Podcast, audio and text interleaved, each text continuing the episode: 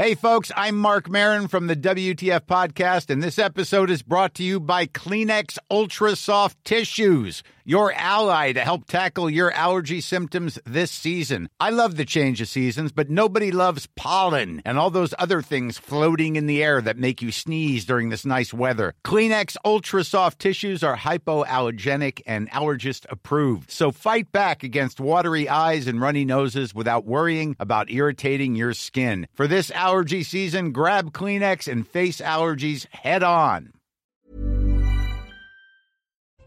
Bonsoir à tous, installez-vous. Je regarde si j'ai bien toutes mes filles. tout va bien. On est bien à l'antenne. Vous êtes là, vous êtes installés, vous avez coupé tout autour de vous, qu'on puisse être, passer un petit moment tranquille. Bien. 19h, c'est l'heure. C'est parti. Vous allez bien? Oui, oui, c'est très bien. Comme, comme maîtresse comme ça qui s'installe au Ah oui. bureau. On euh, s'installe en direct. On est comme ça. non On Très est bien. comme ça. On On, est sera des bons élèves. règles, nos crayons. Voilà, Allez. on partage tout avec le téléspectateur. D'ailleurs, on a beaucoup de choses à vous dire ce soir. On commence par l'info avec Mathieu Deves. À tout de suite. Elisabeth Borne s'entretient avec les syndicats pour la première fois depuis la promulgation de la réforme des retraites. La première ministre reçoit aujourd'hui et demain chacune des cinq organisations représentatives. Le secrétaire général de Force ouvrière est actuellement avec Elisabeth Borne, puis ce sera au tour de Laurent Berger de la CFDT alors qu'une 14e journée de mobilisation est programmée le 6 juin.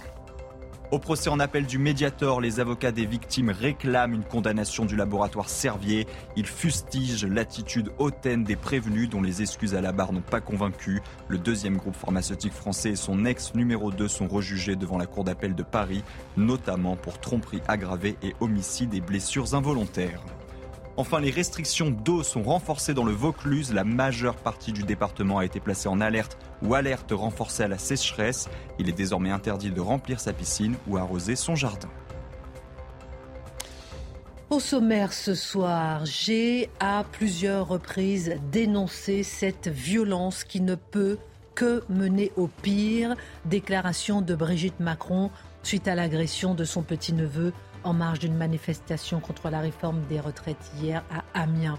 Une agression après la prise de parole télévisée du président de la République. Comment en est-on arrivé à frapper la famille du chef de l'État?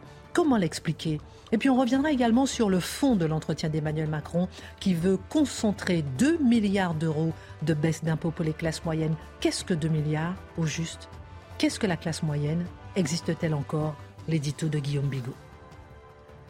Les États-Unis ne pourraient plus emprunter et payer leurs factures. Alerte rouge. Dans quelques semaines, les États-Unis atteindront le plafond d'endettement fixé par le Congrès. Plafond déjà relevé à 78 reprises depuis 1960. Le pays de la première puissance mondiale pourrait ainsi se retrouver en défaut de paiement si aucun accord n'est trouvé entre Joe Biden, le président démocrate, et Kevin McCarthy, le président républicain de la Chambre des représentants. Quel serait l'impact pour les États-Unis et pour nous en France L'analyse pour bien comprendre avec Dimitri Pavlenko. Le scandale de Villerue et l'homme aux 140 infractions, vol aggravé, violence volontaire aggravée, multiple incarcération, le principal suspect de la fusillade survenue samedi dans la ville de Meurthe-et-Moselle, faisant cinq blessés, est un homme déjà multi-condamné. 38 ans, casier judiciaire déjà bien rempli, le maire communiste de Villerue déclare Je n'ai de cesse de demander plus de présence policière, plus d'action en vain. Il attend des réponses fortes des pouvoirs publics. L'analyse de Charlotte Lornelas. Le 16 mai 1932, décédé à Djibouti le journaliste Albert Londres. Notre métier n'est pas de faire plaisir, non plus de faire du tort. Il est de porter la plume dans la plaie, disait-il. Est-ce toujours le cas aujourd'hui? Comment le journalisme a évolué et quel avenir peut-on lui prédire à l'ère des réseaux sociaux et de l'intelligence artificielle? Marc Menant raconte. Et puis, euh, dans mon pays, les femmes ne parlent pas aux hommes comme cela. Voilà ce qu'a déclaré Zakaria Abouklal, footballeur international marocain du Toulouse FC, à Laurence Haribagé, maire adjointe de la ville de Toulouse en charge des sports. L'élu lui demandait de faire moins de bruit à l'occasion de la célébration de la Coupe de France remportée la veille à Nantes. Le même footballeur avait également refusé de porter le maillot floqué aux couleurs LGBT. En quoi ces propos et ces attitudes sont-ils choquants? Le coup de poing final de Guillaume Bigot. Voilà, une heure pour prendre un peu de hauteur sur l'actualité avec nos éditorialistes. On commente, on décrypte, on analyse et c'est parti.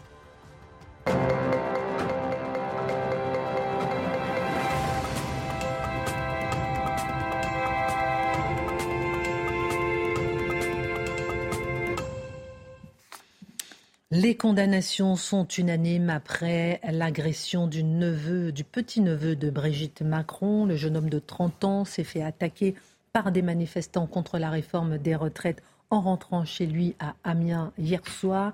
Il a frôlé le pire. Un voisin est venu à son secours. Et euh, Brigitte Macron a déclaré J'ai à plusieurs reprises dénoncé cette violence qui ne peut que mener au pire. Question, Guillaume Bigot, est-ce la bascule dans l'intolérable? Oui, mais cette bascule s'est déjà opérée depuis un certain temps. On voit bien qu'il ne s'agit pas d'un sentiment de violence en France, mais bel et bien d'une violence réelle. Toute violence est inacceptable. En démocratie, toute violence politique est totalement inacceptable. La violence qui est exercée par une foule, en plus, c'est d'une lâcheté. C'est absolument... C'est abject. Euh, parce que là, en plus, on l'a frappé uniquement en raison de son lien de famille avec euh, le président de la République, parce que c'est le petit-neveu par alliance. Et en fait, on se rend compte qu'il y a peut-être quelque chose avec cette dimension monarchique propre au président de la République en France. Je prends un exemple. Imaginons que le Premier ministre du Danemark ait porté une réforme et se soit rendu vraiment, parce que cette réforme était contestée, odieux. Et il y a des gens violents aussi au Danemark. Est-ce qu'il se serait pris ses opposants au petit-neveu par alliance du Premier ministre du Danemark? Sans doute pas. Pourquoi? Parce qu'en France, il y a l'héritage de l'histoire. La personne du président de la République est sacrée parce qu'elle hérite de la personne du roi qui elle-même était sacrée. Et donc on en parle parce que toute sa famille est irriguée par ça. Kierkegaard, dans, dans ce texte dont je me suis souvenu, dit Caius Marius. Le sénateur à Rome a été lynché par une foule. Il décrit le lynchage de cette foule et il dit aucun d'entre eux n'aurait osé le faire. Mais évidemment, la foule, la meute, la foule n'est jamais intelligente, elle est généralement sauvage. Deuxième raisonnement, évidemment qu'il y a une responsabilité de l'impunité l'impunité totale dont bénéficient les violents en France. Il faut vraiment en faire beaucoup pour être derrière les barreaux. Et là, on le voit à nouveau, j'espère que vraiment au sommet de l'État, on va s'en rendre compte. Il faut maintenant châtier les violences, ça suffit. Enfin, il y a une responsabilité de ceux qui déclenchent la violence par leurs mots. On prépare la violence physique par les mots. Christophe Prudhomme, le conseiller régional d'Île-de-France, c'est pas quelqu'un qui, vient d'être, qui est au bout de sa vie, comme on dit, et qui vient d'être licencié. Lui, il est tranquillement élu. Qu'est-ce qu'il dit? Louis XVI, on l'a décapité. Macron, on peut recommencer. Et je me demande si, et enfin, il ne s'agit en aucun cas de trouver des excuses à ces gens qui sont abjects et dont, qui doivent être punis, mais si ce qu'a théorisé le président de la République, c'est-à-dire le populisme positif, qui fait qu'il ne voulait aucun, aucun corps intermédiaire entre lui, finalement, et le peuple français. C'est pour ça aussi qu'il avait refusé en mars de recevoir les syndicats. Le populisme positif, plus de corps intermédiaires. Mais est-ce que ce n'est pas une contradiction dans les termes, ce populisme positif, pour un président de la République, et c'est tout à fait son droit, qui incarne quand même le parti, sinon des élites, du moins des notables? Je pose la question, ça n'excuse en rien ces monstres.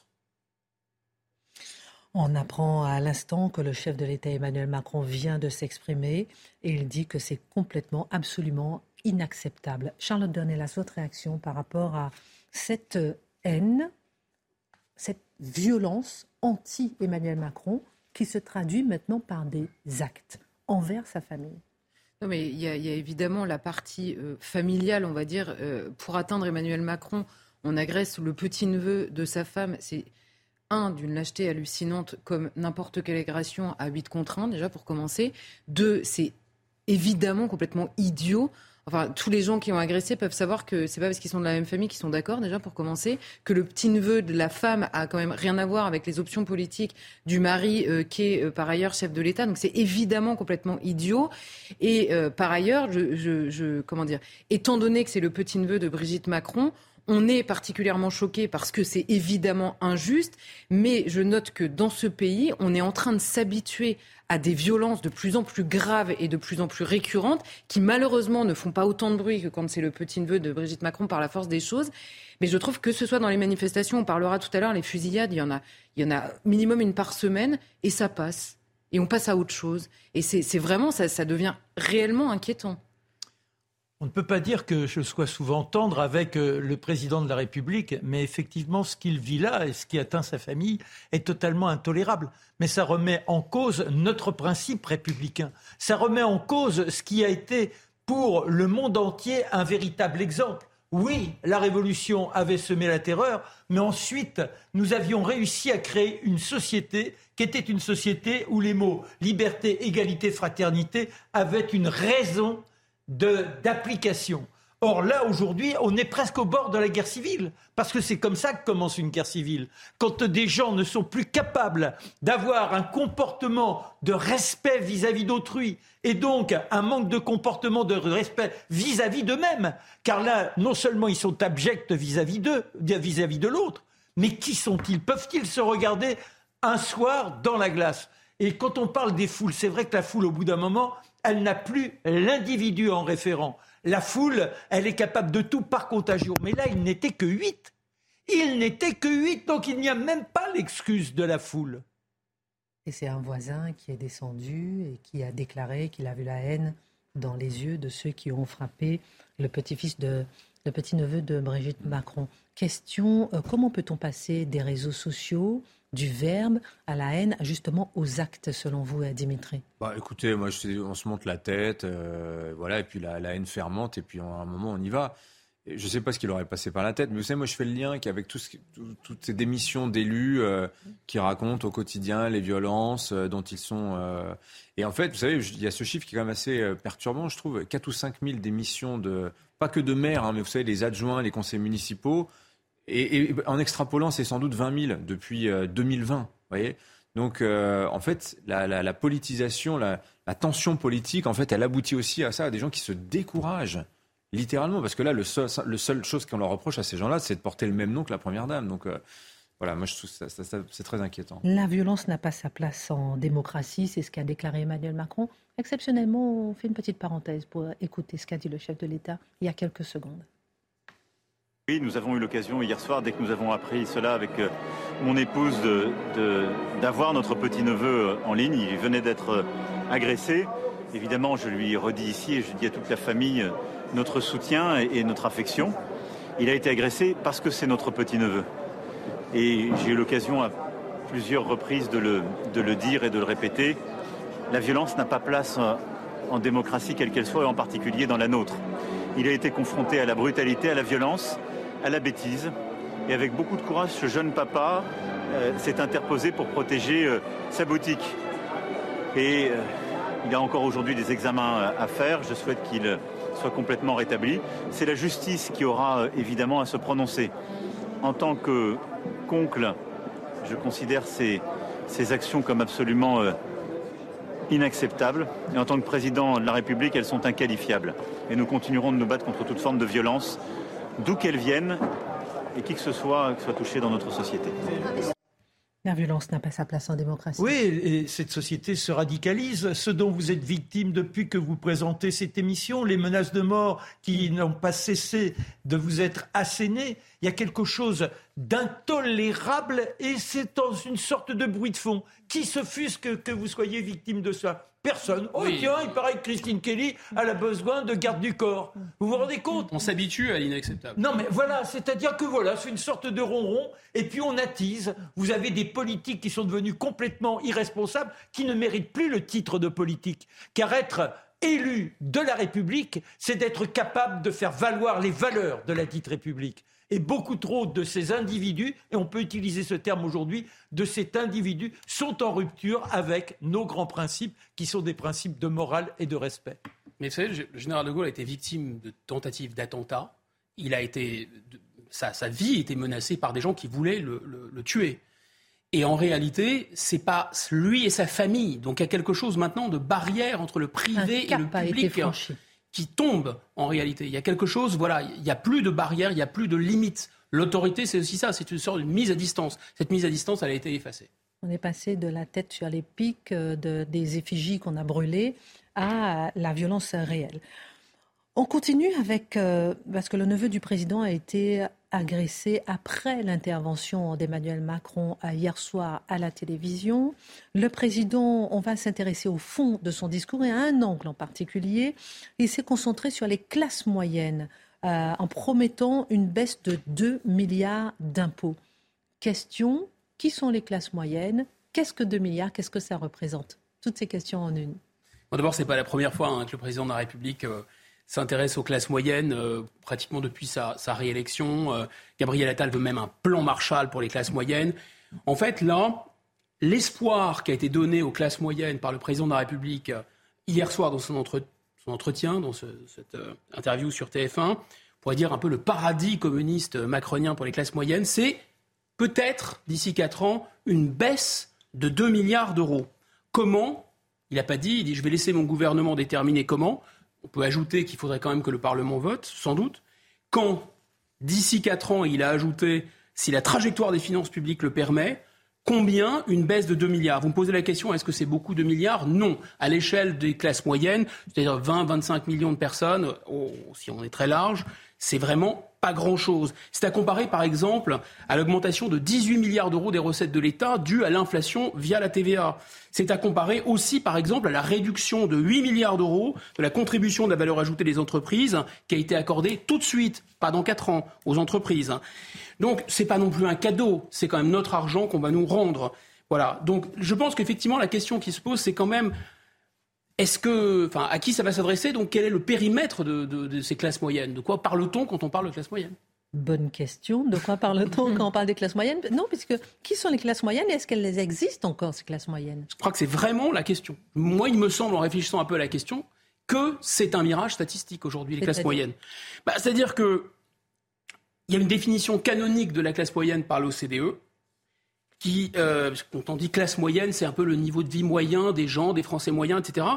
La définition canonique, c'est il faudrait, pour euh, appartenir aux classes moyennes, avoir un revenu compris entre les deux tiers et le double du revenu médian en France. Alors si on traduit ça en euros, ça donne quoi?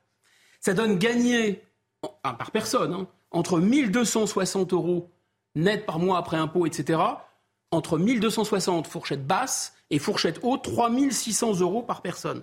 Et si on applique cette définition, sorte de tour de passe-passe statistique, on trouve qu'effectivement, il y a toujours la même quantité de classe moyenne en France et dans les années 70 ou 80, à la fin des 30 glorieuses. On va dire 60% de la population, y compris entre 1260 et 3600. Voilà. Seulement, si on regarde de près maintenant, si on est au cœur des classes moyennes, on gagne 1800 euros. Moi, je pense qu'on compte chaque euro quand on gagne 1800 euros en France. C'est sûr. Je ne suis pas certain qu'on ait beaucoup d'argent qui reste à la fin du mois, surtout si on doit rembourser un emprunt pour des loisirs, des vacances, etc. Ce qui n'était pas du tout le cas, bien sûr, pendant les 30 glorieuses. Ça, c'est quand on est au cœur des classes moyennes à 1800 euros. Mais quand on est à 1260 euros, alors ça change évidemment quand on est par foyer, eh bien, moi, je pense qu'on est encore dans les classes moyennes d'après la définition de l'OCDE, et pourtant, on est déjà pauvre. Là, si vous avez un accident, par exemple, vous n'avez pas d'assurance, euh, vous avez un accident, bah, vous pouvez tomber dans la pauvreté vous avez un pépin de santé, vous n'avez pas une bonne mutuelle, vous tombez dans la pauvreté. Mais même quand vous êtes dans la fourchette haute, François Hollande disait au-delà de 3500 euros, on est riche en France. Mais 3500 euros, mais si on habite en centre-ville, encore une fois, qu'on doit payer un loyer très cher, qu'on doit rembourser un emprunt, c'est de la dinguerie. Donc en fait, en réalité, ça nous renvoie à un, un intervalle sur l'échelle sociale, sauf que toute l'échelle des revenus et l'échelle sociale de la France elle est descendue. En fait, il y a une paupérisation générale, de sorte qu'à mon avis, la classe moyenne, elle est méconnaissable. Et si on est un peu honnête, 60%, non. Il y a, à mon avis, maintenant une grande, une espèce de grand prolétariat qui est, on va dire, euh, entre 700, euh, 800 euros par mois jusqu'à 1200, 1300 euros par mois. Voilà, vous avez un, immense, euh, un immense prolétariat en France. Et la classe moyenne, par exemple, dans les, dans les 30 glorieuses, on payait l'impôt sur le revenu quand on appartenait aux classes moyennes. Et ne pas payer l'impôt sur le revenu, c'était un signe qu'on était, était pauvre. Mais aujourd'hui, dans la classe moyenne, il y a des gens qui ne payent pas l'impôt sur le revenu, tellement ils n'ont pas suffisamment de revenus, finalement. Donc la classe moyenne des, de la, des 30 glorieuses, c'était quasi, quasi garantie de vivre mieux que ses parents et que nos enfants vivront mieux que nous. Mais c'était aussi la possibilité de se payer des loisirs, des vacances, d'épargner, d'accéder à la propriété. Parfois même dans les classes moyennes, ça paraît délirant aujourd'hui, on pouvait accéder à une résidence secondaire. Qu'est-ce qui s'est passé? La désindustrialisation, la mondialisation, donc la classe moyenne a éclaté façon puzzle. Et on n'a plus ce 60%, si, si on prend le CDE, oui, et le, le président de la République y fait référence, mais à mon avis, on est plutôt revenu à un statut, à une société classique dans l'histoire, où il n'y a pas une classe moyenne, un peu de pauvres et un tout petit peu de riches. Non, on est arrivé dans une société dans laquelle il y a une coupure très nette entre 25% de gens qui sont riches, on parle toujours des 1%, mais il y a 25% des gens pour qui, par exemple, l'inflation est tout à fait indolore en France, Et il y a 75% de la population. Donc les classes moyennes, c'est un gigantesque prolétariat. Je veux bien qu'en dessous de ce prolétariat, il y a un lumpen prolétariat, comme on dit, un sous-prolétariat. Qu'est-ce que c'est la classe moyenne en France en 2023 Eh bien, c'est quand vous pouvez vivre, c'est-à-dire vivre, hein, pas bien vivre, hein, voire survivre sans transferts sociaux, c'est-à-dire sans aide sociale. Voilà, vous êtes super content, vous ne recevez pas d'aide et vous arrivez à peu près à payer vos factures. C'est ça la classe moyenne. Non, on est chez les fous. Donc vous êtes en souffrance vous êtes absolument en souffrance. Le président de la République a dit le mépris, c'est quand on ment aux gens. Je pense que dire qu'il y a une classe moyenne en France, c'est évidemment du mensonge. Il faut reconnaître que la classe moyenne a disparu. Le seul moyen de reconstituer la classe moyenne, d'ailleurs le président s'y attaque un peu, Dimitri nous en a parlé hier, c'est la réindustrialisation. C'est la seule solution pour qu'il y ait à nouveau une classe moyenne. C'est ça qui fait qu'il y a une classe moyenne en Chine maintenant. C'est ça qui fait qu'il y a une classe moyenne en Inde. Quand il n'y a pas de classe moyenne dans un pays, quand il n'y a pas d'industrie dans un pays, il n'y a pas de classe moyenne. Mais au rythme de cette réindustrialisation, pour arriver, revenir à le stade classe moyenne, c'est-à-dire 25% d'industrie dans le PIB minimum, il va falloir euh, presque la moitié, 50 ans, 60 ans, presque un siècle. Faute de pouvoir d'évaluer, il faudrait au moins pouvoir remettre des barrières protectionnistes. Comme vous le savez, l'Europe nous l'interdit. Pour revenir dans la course, il faudrait pouvoir subventionner nos entreprises, comme le font nos concurrents. Ce qui marche dans la défense et dans l'aéronautique, c'est les seuls secteurs industriels qui fonctionnent en France. Mais à nouveau, c'est interdit par l'Europe. Le seul moyen de venir en aide aux classes moyennes, et j'en termine là, c'est ce que propose, à mon avis, Henri Guénaud dans le Figaro, c'est-à-dire d'indexer réellement tous les salaires et pas seulement le SMIC sur l'inflation. En 10 secondes, est-ce que vous estimez qu'Emmanuel Macron ne fait donc pas grand-chose pour la classe moyenne et que devrait-il faire? C'est très intéressant cette remarque parce que lui-même, et j'ai lu ça dans les 100 jours, vous savez ce livre qui raconte un peu comment les 100 premiers jours du président de la République ont été un peu, euh, un peu gâtés par, par une espèce de, euh, non pas d'inaction, mais de, d'hésitation à choisir une direction plutôt qu'une autre. Eh bien dans les 100 jours, euh, il se confie à un conseiller, un de ses conseillers, Emmanuel Macron, et il dit mais on n'est quand même pas devenu le parti son parti politique, nous et moi-même d'ailleurs, je ne suis quand même pas devenu le président des riches et des retraités. Sauf que, quels sont les, salaires, les revenus qui sont indexés sur l'inflation Les pensions de retraite, alors effectivement aussi le SMIC, mais que le SMIC.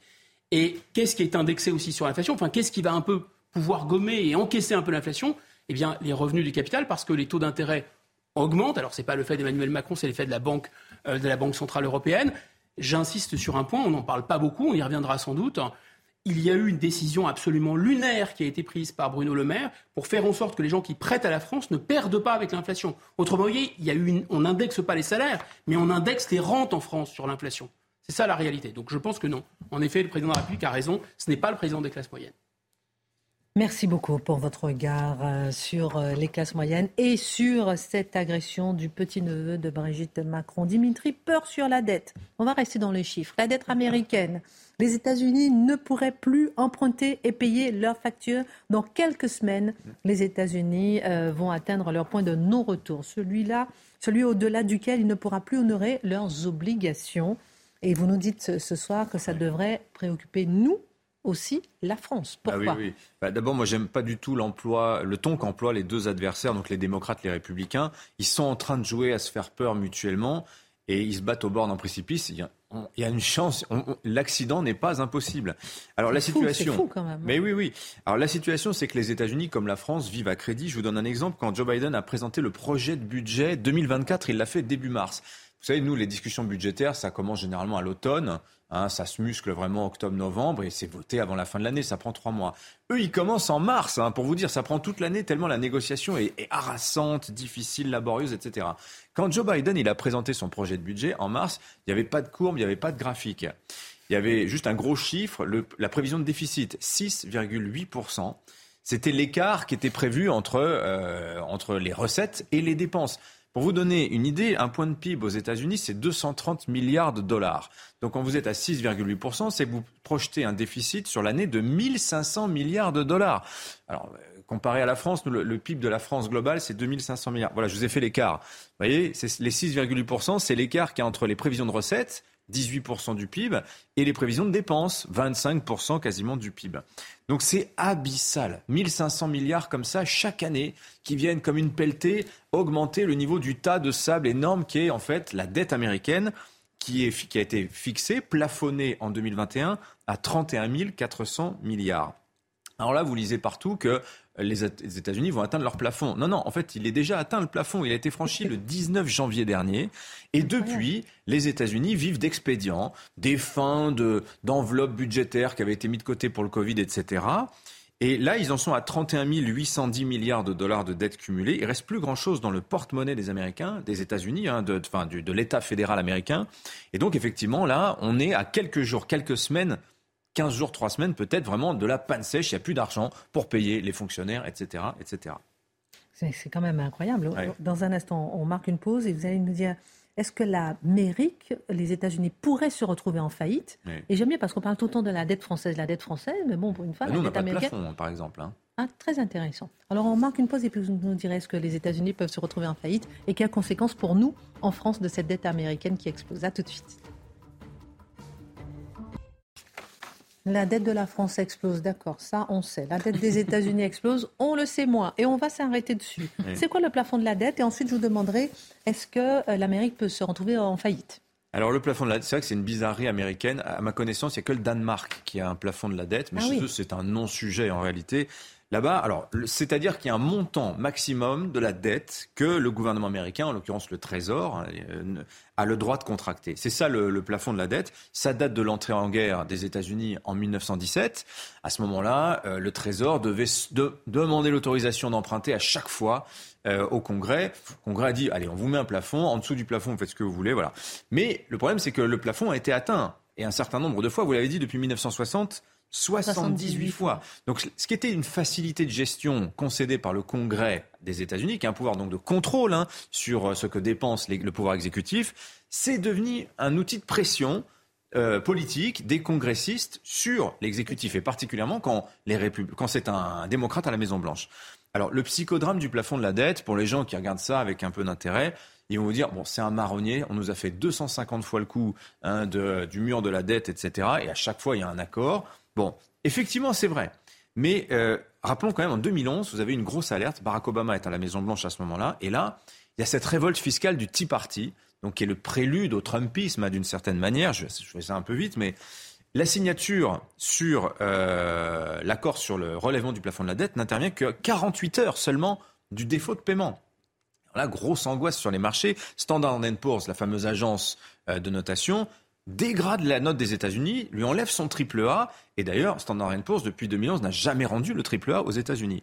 Voilà. Alors la crise aujourd'hui, elle est de cet acabit-là. Elle est de cet ordre-là. Pourquoi? Parce que les républicains, Kevin McCarthy, vous avez donné son nom, qui est le président euh, républicain de la Chambre des représentants. C'est Yael Braun-Pivet, si vous voulez. Imaginez Yael Braun-Pivet de l'opposition, voilà. Euh, et après, je veux savoir les conséquences en France. Voilà. Hein. Bah, il se sent poussé à jouer les durs et donc il dit à, Joe Biden, vous voulez relever le plafond de la dette, très bien, faites des économies. Joe Biden dit, no way, no way. Vous avez vous, vous rappelez 6,8% de déficit. Et donc, et Donald Trump s'en mêle. Et là, sur CNN, il dit la semaine dernière, je vous lis la phrase, elle est ahurissante. Si les démocrates ne craquent pas, eh bien, ce sera le défaut et ce sera tant mieux. Ce sera mieux que ce que nous faisons maintenant, car nous dépensons l'argent comme des marins ivres. Ce que veut dire Donald Trump, c'est il accepte l'idée en fait d'un défaut des États-Unis. En fait, c'est ça qui est, qui, est, frappant. Et là, actuellement, dans les caisses du Trésor des États-Unis, vendredi dernier matin, il restait 88 milliards de dollars pour tenir. Il y avait 110 milliards une semaine plus tôt, donc vous voyez, ça fond quand même assez vite. Ça veut dire que début juin, il n'y a plus d'argent. Vous avez un produit financier qui s'appelle un CDS, CDS, c'est-à-dire un produit d'assurance en cas de défaut pour les gens qui ont de la dette américaine. Euh, le taux du CDS, est deux fois plus élevé qu'en 2011. C'est vous dire la tension que provoque cette crise. Est-ce que, voilà, donc ma question, est-ce que l'Amérique, les États-Unis pourraient donc se retrouver en faillite? Faillite, je pense, c'est un bien grand mot. La faillite, c'est quand on ne pouvait plus payer. Hein. C'est quand vraiment il n'y a plus rien. Bah, oui, Il y a quand même l'économie américaine derrière en, collatéral, comme on dit. Bon, il n'y aura pas d'insolvabilité de l'Amérique comme vous en avez au Liban ou en Argentine, par exemple. En revanche, un accident technique, un défaut ponctuel de paiement, alors ça, oui, ça peut arriver. Les conséquences, c'est que d'abord, la dette américaine, le monde entier en détient. La France en détient 200 milliards, pour vous donner une idée, hein, sur, les 30, sur les 31 800 et quelques. Oui. Voilà. Donc un défaut, ce qui se passait, ce qui se passerait, c'est que le cours des emprunts américains le taux bondirait. Et comme à peu près tous les taux d'emprunt de la planète sont à peu près indexés sur celui du Trésor des États-Unis, sur la dette américaine, vous voyez où je veux en venir. C'est que la France, elle emprunte à 2,9%. Pourquoi pas emprunter à 6% comme ça d'un coup du jour au lendemain? Parce qu'il y a eu ce défaut de paiement ponctuel euh, des États-Unis. Alors ce qui se passerait, c'est que sans doute la Réserve fédérale américaine interviendrait. Elle achèterait les titres de dette.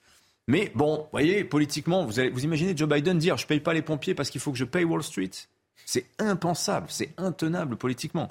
Et puis quelle victoire pour tous les contempteurs de l'hégémonie du dollar, les Chinois, les Russes. Donc vous voyez, politiquement, il y a des implications économiques, financières, politiques qui sont comme ça. Euh, sans doute, euh, j'ai sans doute pas tout calculé là dans ce que je vous ai dit. Hein. Après le Covid, en tout cas, on peut s'attendre à tout. Hein, quand même. Mais bon, pourquoi les Américains ne suppriment-ils pas simplement ce plafond de la dette? Bah oui.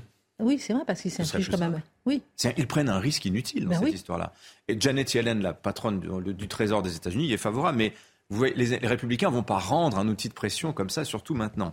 Alors, sachez quand même qu'il existe deux jokers que pourraient éventuellement activer les États-Unis. Vous avez d'abord un, un, amendement dans la Constitution des États-Unis qui dit la chose suivante, c'est le 14e amendement. La validité de la dette publique des États-Unis, autorisée par la loi, ne doit pas être remise en question. Ça veut dire, plafond ou pas, le Trésor doit faire ce qu'il faut pour honorer la dette des États-Unis. Ça, ça date de la guerre de sécession, hein, 1868. C'est antérieur à la création du plafond de la dette. Problème, ça veut dire que vous court-circuitez le Congrès, vous lui retirez son pouvoir de contrôle budgétaire. Donc vous voyez, il y a litige juridique sans doute. Et puis alors l'autre artifice, mon préféré, c'est la possibilité donnée à l'US Mint, l'US Mint c'est la monnaie des États-Unis, de créer, vous voyez cette belle petite pièce, il y a un petit T à côté du 1, T comme trillion la pièce à 1000 milliards de dollars. Alors comment c'est possible ça? En 1997, le Congrès a voté une loi qui autorise US Mint, donc euh, la monnaie, comme il y a la monnaie de Paris, la monnaie des États-Unis, à frapper des pièces en platine pour les collectionneurs, des pièces de collection.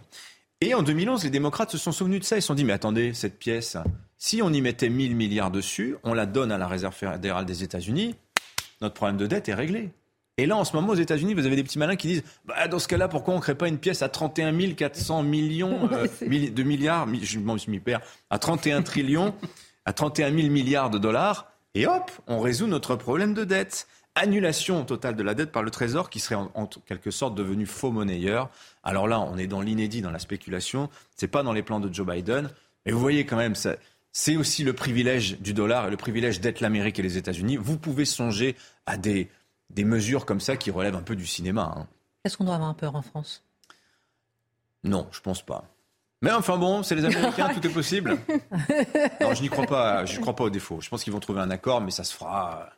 D'accord. Dernière minute, etc. Avec des soubresauts de marché, voilà. Donc. Euh. Merci beaucoup Dimitri. Dans un instant, on parle avec vous euh, du profil du suspect de Villerue qui a vraiment étonné la France ces dernières heures. Juste avant, Marc Menon, vous nous avez beaucoup ému hier. Hein. J'ai vraiment encore une douce pensée pour votre père. Et vous avez beaucoup, vraiment, on a eu beaucoup de retours, de messages de sympathie pour votre prise de position hier. Et on a toutes nos pensées vont vers vous et euh, vers votre père qui vous a été si cher. On va parler avec vous du 16 mai 1932 où décédait à Djibouti le journaliste Albert Londres. Notre métier n'est pas de faire plaisir, pour faire un lien peut-être un peu avec hier, non plus de faire du tort, il est de porter la plume dans la plaie, disait-il. Qu'est-ce que ça vous évoque la mort, le décès d'Albert Londres et dans quelles conditions est-il décédé? Alors, on va raconter peu de temps avant ce drame, il disait à l'un de ses amis avec lequel il était en reportage, Raymond Recouly, il lui disait Oh, ce métier, qu'a-t-il donc à nous pousser à 607 Nous partons. Savons-nous où nous allons? Je vais crever un jour. Quelque part, tout seul, n'importe où. Dans un an, dans cinq ans, ou même peut-être cette fois-ci. Et il partait pour couvrir la guerre sino-japonaise. Il est à Shanghai. Il rédigera 27 articles. Et soudain, il disparaît. Et quand il se présente à ses camarades, il dit Je détiens le plus grand reportage que je n'ai jamais réalisé. Ils essaient de le retenir alors qu'il a déjà pris son billet pour regagner la France sur le Georges Philippard. C'est un cargo tout flambant avec 742 passagers à bord. Il est des messageries maritimes. Ils essaient de le retenir et il s'aperçoit qu'il va rater le bateau, il part en courant au moment où on est en train de retirer la passerelle. Et en pleine mer, du côté de Djibouti, effectivement, il y a un incendie qui se déclare à bord. Il ne sait pas nager. Eh oui, il a refusé d'apprendre à nager. Cet homme de passion. Petit incendie de rien du tout. On prend quelques mesures à bord du bateau. Le commandant se manifeste avec maestria, les bonnes décisions. Et lui reste enfermé dans sa cabine. Il ne prend pas les soins nécessaires, je dirais, pour sauter au bon moment. Le voilà maintenant encerclé par le feu dans sa cabine. On lui dit saute, saute. Il dit non, je ne sauterai pas. Il ne sait pas nager. Et puis, il a peur de, de se retrouver donc et il demande à ce qu'on l'aide. On lui jette un, tuyau d'arrosage. C'est l'officier mécanicien, il tire et puis soudain, apparemment, eh bien, il est asphyxié ou alors a-t-il fini enfin par euh, céder à la bonne idée de sauter dans l'eau? Parce que même s'il ne sait pas nager, on pourrait aller sans doute le rechercher. On est dans la fumée, on ne sait pas, on ne retrouvera pas Albert Londres. Il disparaît, mais il avait deux amis à bord, un couple, les Langvillard, sur des gens qui sont dans les affaires. Il leur avait raconté l'histoire. Il leur avait dit à Djibouti, vous saurez tout. C'est le plus grand reportage de ma vie. Trafic d'armes. Les bolcheviks étaient sans doute dans une affaire avec les Japonais. Alors toute l'imagination. Et les Langvillard, le journal L'Excelsior mandate un avion, frette un avion pour les, aller les chercher. Et il disparaîtra du côté de Rome. Et avec eux, eh bien, tous les papiers. Donc on ne sait rien de cette histoire. Ce qui est extraordinaire, parce que c'est répondre à vos questions, que reste-t-il de l'exemple de Londres Au départ, c'est un poète, c'est un garçon qui aime les mots, et avant tout les mots. C'est un homme de la sincérité, c'est un homme qui est dans l'idée même de découvrir, quand on est journaliste, la réalité. Son premier reportage, d'abord, il entre au Petit Parisien pour faire les échos de l'Assemblée nationale. Il n'y a pas de quoi reluire, mais quand on aime les mots, ça permet de rédiger des papiers affriolants. Et puis, il y a la guerre de 14, et au matin, quand on apprend que les Allemands ont envahi, qui sont du côté de Reims, il n'y a pas de grand reporter disponible. Alors lui dit donc, tu veux pas filocher jusqu'à Reims? Lisez le reportage le reportage d'Albert Londres. Vous qui ambitionnez de rejoindre notre métier, vous qui êtes dans ce métier, et vous verrez que le formatage dont vous êtes les victimes aujourd'hui, avec trois mots de vocabulaire, il faut que Madame Michu vous comprenne, il n'y a pas Madame Michu. Il y a le désir de faire comprendre ce que l'on vit, d'y mettre une âme, de dégager un souffle. Et c'est ça, Albert Londres. Il nous révélera quoi? Le drame du bagne. Le bagne sera fermé grâce à son reportage.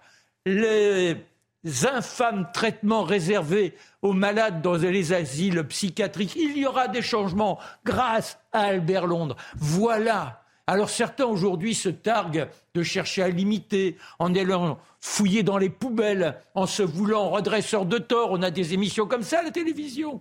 Et on a des gens qui sont là filochés en disant répondez à nos questions. Ah, vous voulez pas répondre C'est pas ça que faisait Albert Londres. Lui, il allait effectivement soit en immersion, soit découvrir la vérité, mais non pas dans cette façon d'agresser les gens et en les assignant comme s'ils étaient de mauvais policiers. Vous, allez, vous allez nous parler? Ah, vous avez quelque chose à nous cacher si vous ne dites pas, si vous n'acceptez pas de répondre. Lorsqu'il dit porter la plume dans la plaie porter la plume dans la plaie, c'est d'être capable de remettre en cause un système, mais en toute indépendance, en toute honnêteté intellectuelle, sans appartenir à un camp, sans avoir une idée préconçue de ce que l'on va aller dénicher. Voilà le journalisme tel qu'il aurait dû rester, qui a été épousé et repris après par Kessel, par tous nos grands-pères. J'ai grand-père entre, entre deux mots, hein, grand-père P-A-I-R. Et j'ai eu la chance de connaître ceux qui avaient travaillé avec Kessel quand j'ai débuté dans le métier. Ces gens-là étaient enflammés. Oui, ils sacrifiaient leur vie de famille. Oui, ils cherchaient une sorte de vérité en sachant aussi que le monde était imparfait. Ils ne voulaient pas être des justiciers, simplement des dénonceurs pour que le monde se porte mieux. Alors, euh, dans votre question aussi, il y avait est-ce que l'intelligence artificielle. peut remplacer notre métier ben, Malheureusement, quand on voit aujourd'hui la manière dont beaucoup de journalistes sont assignés à travailler à partir d'une à partir d'une dépêche et refaire une réécriture, bah oui, ça, c'est une synthétisation d'informations et une intelligence artificielle pourrait le faire. Donc, euh, il nous faut nous interroger sur notre métier. Merci euh, beaucoup, Marc Menon pour euh, ce rappel de, historique du 16 mai 1932 sur le décès d'Albert Londres. Euh, Charlotte Dornelas, dans un instant, le coup de poing dans un instant. Vous êtes prêt pour votre coup de poing? Pareil. Bien, on va parler un peu de ce footballeur et pourquoi est-ce qu'il a des mots euh, aussi choquants Un peu la suite. Un peu la suite, oui, un peu la suite d'hier, effectivement, avec ce footballeur qui a refusé de porter son maillot floqué aux couleurs LGBT et qui s'en prend un peu à une élue de la République. Alors, le profil du suspect Charlotte Dornelas de Villerue a étonné la France entière ces dernières heures.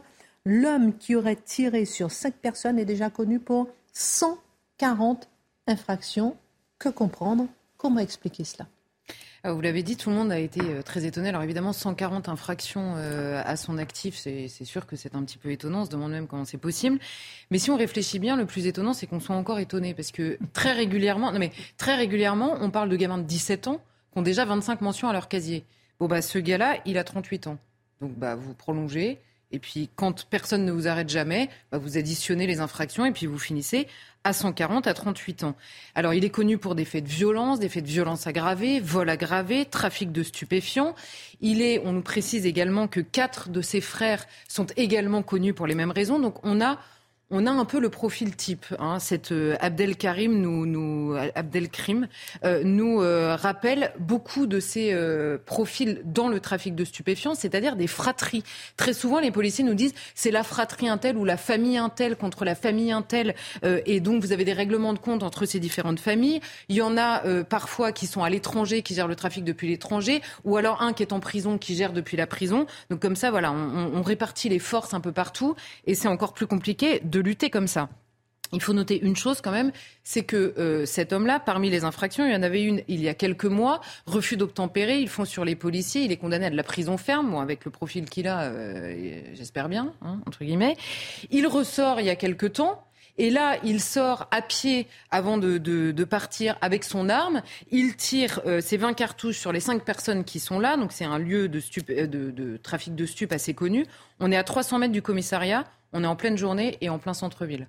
C'est vous dire que bon, euh, l'impunité, elle est quand même, on est au top là. il a peur de rien.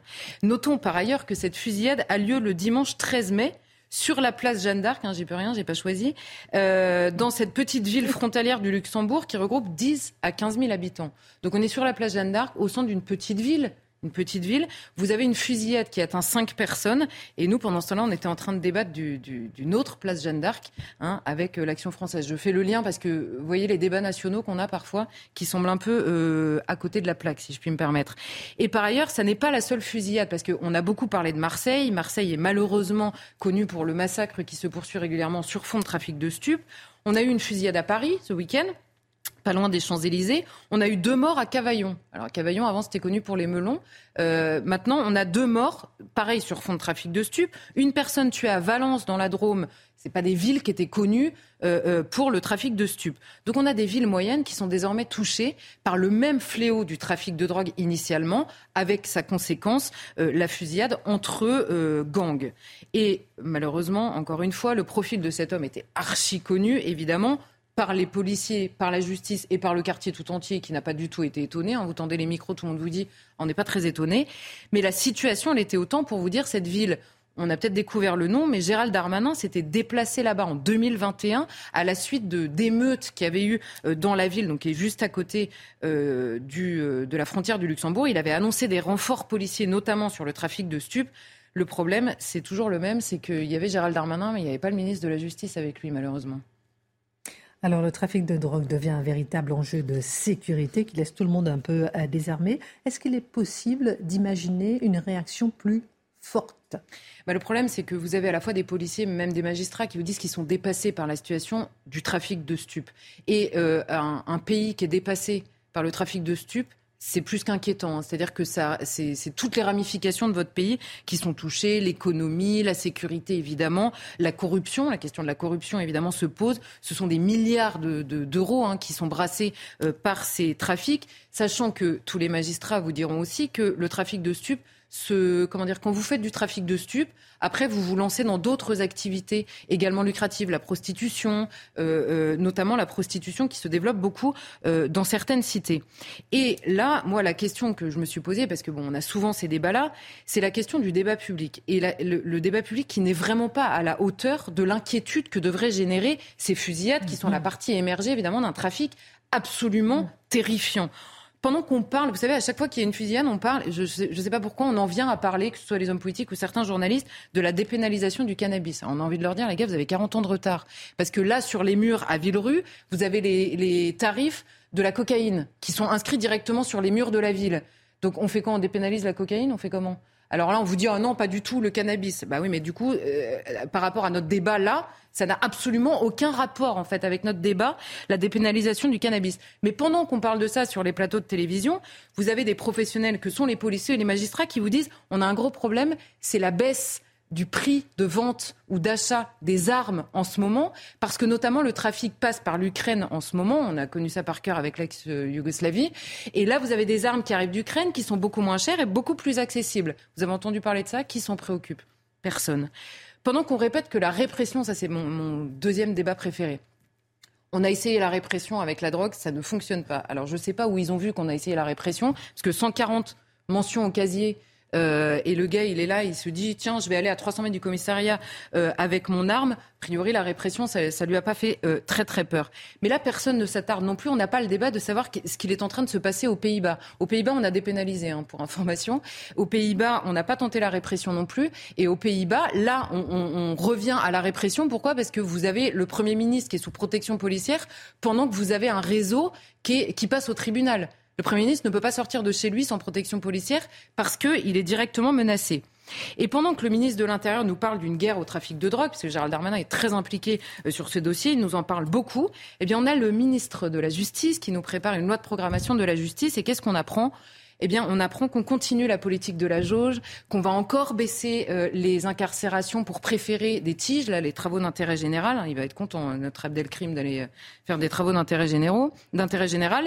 On a moins de détention parce qu'on ne peut plus gérer. Quand je dis la politique de la jauge, c'est qu'on fait encore en fonction des places de prison. On ne réfléchit pas à la vision de la justice pénale qu'on doit mettre en place, on fait avec ce qu'on a et avec ce qu'on a, on est complètement dépassé. Et encore une fois, pendant que les policiers et les juges condamnent des criminels parfois étrangers parce qu'ils sont présents notamment dans le trafic de stupes, eh ben on a un ping-pong entre ministres pour savoir est-ce qu'on aura un jour une loi immigration. On ne sait toujours pas. Et pourtant, et pourtant, il y a vraiment urgence. Il y a urgence par rapport à ce trafic et ce qu'il implique euh, dans le pays. Et il y a urgence à voir des gens tomber toutes les semaines dans ce pays, dans la rue, fusillés dans la rue. Moi, j'ai l'impression que tout le monde s'y est fait. Il y a encore une fusillade ici, encore une fusillade ici. Et tout le monde euh, s'est habitué à ça. Alors, tous ont l'impression évidemment de vider la mer à la petite cuillère, mais est-ce seulement possible? Bah, il y a deux questions qui viennent en tête. Est-ce que c'est possible d'arrêter le trafic de drogue? Alors évidemment, euh, c'est impossible de l'arrêter complètement. Je pense qu'on peut faire un peu mieux. Et la deuxième question qui vient, est-ce encore possible? Et là, ça, comment dire, on a encore un peu plus le vertige parce qu'il y a beaucoup de gens qui vous disent oui, c'est encore possible. Vous savez, les policiers ou les magistrats ou les avocats vous disent oui, c'est encore possible parce qu'évidemment, sinon ils arrêteraient, hein, ils rendraient leur tablier immédiatement. Mais ça devient de plus en plus compliqué, vraiment. Et je rappelle, je vais simplement citer le procureur de la République de Paris qui a donné une interview en novembre 2022 au Monde. Et c'est une interview dont on a peu parlé par rapport à ce qu'il y a à l'intérieur de cette interview. Je vous cite deux phrases. Procureur de la République de Paris. Ouvrez les guillemets. Les organisations que l'on affronte n'ont aucune limite dans leurs moyens financiers aucune limite dans leurs frontières ni dans leur champ d'action. Trafic de drogue, d'êtres humains, réseau de prostitution. Pour peu que les profits se chiffrent en millions d'euros, ces organisations ne connaissent pas de limite non plus dans leurs propres règles. Pour s'imposer, elles ne s'interdisent plus rien. On le constate avec l'émergence de dossiers de règlement de compte, d'enlèvement, de menaces, où le degré de violence est extrême. Elle nous dit ça. Et la deuxième chose, encore une fois, sans, exagérer sans fantasmer, il faut se dire que tous les dossiers en cours démontrent aujourd'hui que la réalité de l'infiltration de nos sociétés par les réseaux criminels dépasse toutes les fictions.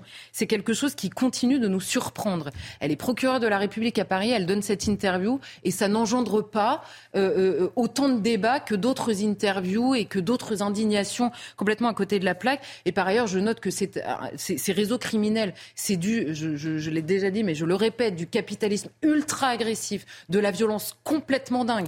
À côté, euh, les coups de matraque de la police, c'est rien. Mais je ne sais pas si Jean-Luc Mélenchon, qui prétend, et tous ses amis, qui prétendent défendre les populations qui vivent en banlieue, se rendent compte que là, on a des témoignages tous les jours de gens qui parlent en exigeant que leur voix soit changée, qui parlent sans que leur visage soit filmé, des mères de famille qui nous expliquent qu'elles ne sortent même plus pour emmener leurs enfants à l'école tellement elles ont peur, des gens qui nous expliquent qu'en bas de chez eux, ce sont les trafiquants, parfois de 15 ans, qui font la loi. Pourquoi? Parce qu'ils sont armés. On a des gamins qu'on retrouve brûlés dans les coffres des voitures. Voilà la réalité du trafic de drogue. Mais là, apparemment, tous ces gens-là en piscine. Là, il n'y a plus personne pour expliquer le calvaire que font vivre ces gens euh, à, d'autres Français que l'on prétend défendre. Et par rapport à tout ça, on a un autre. Alors là, c'est l'avocat général euh, de, auprès de la Cour de cassation qui est président sortant de la Commission nationale de protection et de réinsertion des témoins. Vous savez ce qu'on appelle les repentis qui a rendu un rapport au ministre de l'Intérieur et de la Justice sur cette question du statut du repenti, qui n'a pas avancé en France.